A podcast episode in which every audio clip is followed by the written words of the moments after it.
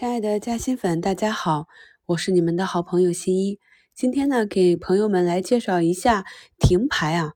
那我们的股票如果股价发生了比较大的波动，那有时候呢会被临时停牌或者停牌核查，也就是我们讲的关小黑屋。停牌呢是证券交易术语，这也是监管机构为了。遏制股票上市之后啊，短线的炒作、内幕的交易以及垃圾股的炒作这样的现象的发生，防范市场风险、维护市场秩序、保护中小投资者的利益，制定的一套计划。我们先来看一下，没有涨跌幅限制的股票，在盘中交易价格较当日开盘价首次上涨或者下跌超过百分之三十。累计上涨超过百分之百，或者累计下跌超过百分之五十的，将被执行盘中临时停牌。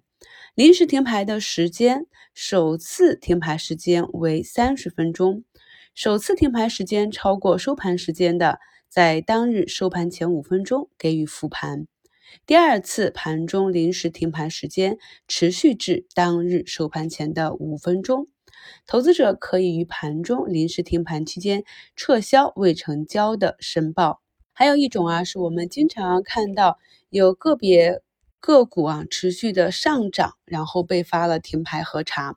那么一般来讲，连续三个交易日收盘价格涨跌幅偏离值累计达到正负百分之二十，这就属于异常波动。这时呢，就容易啊被发一个小黑屋啊。实施相关的证券停牌，直到有披露义务的当事人作出公告当日的十点半复盘。公告日如果是非交易日的，在公告后的首个交易日开市时复盘。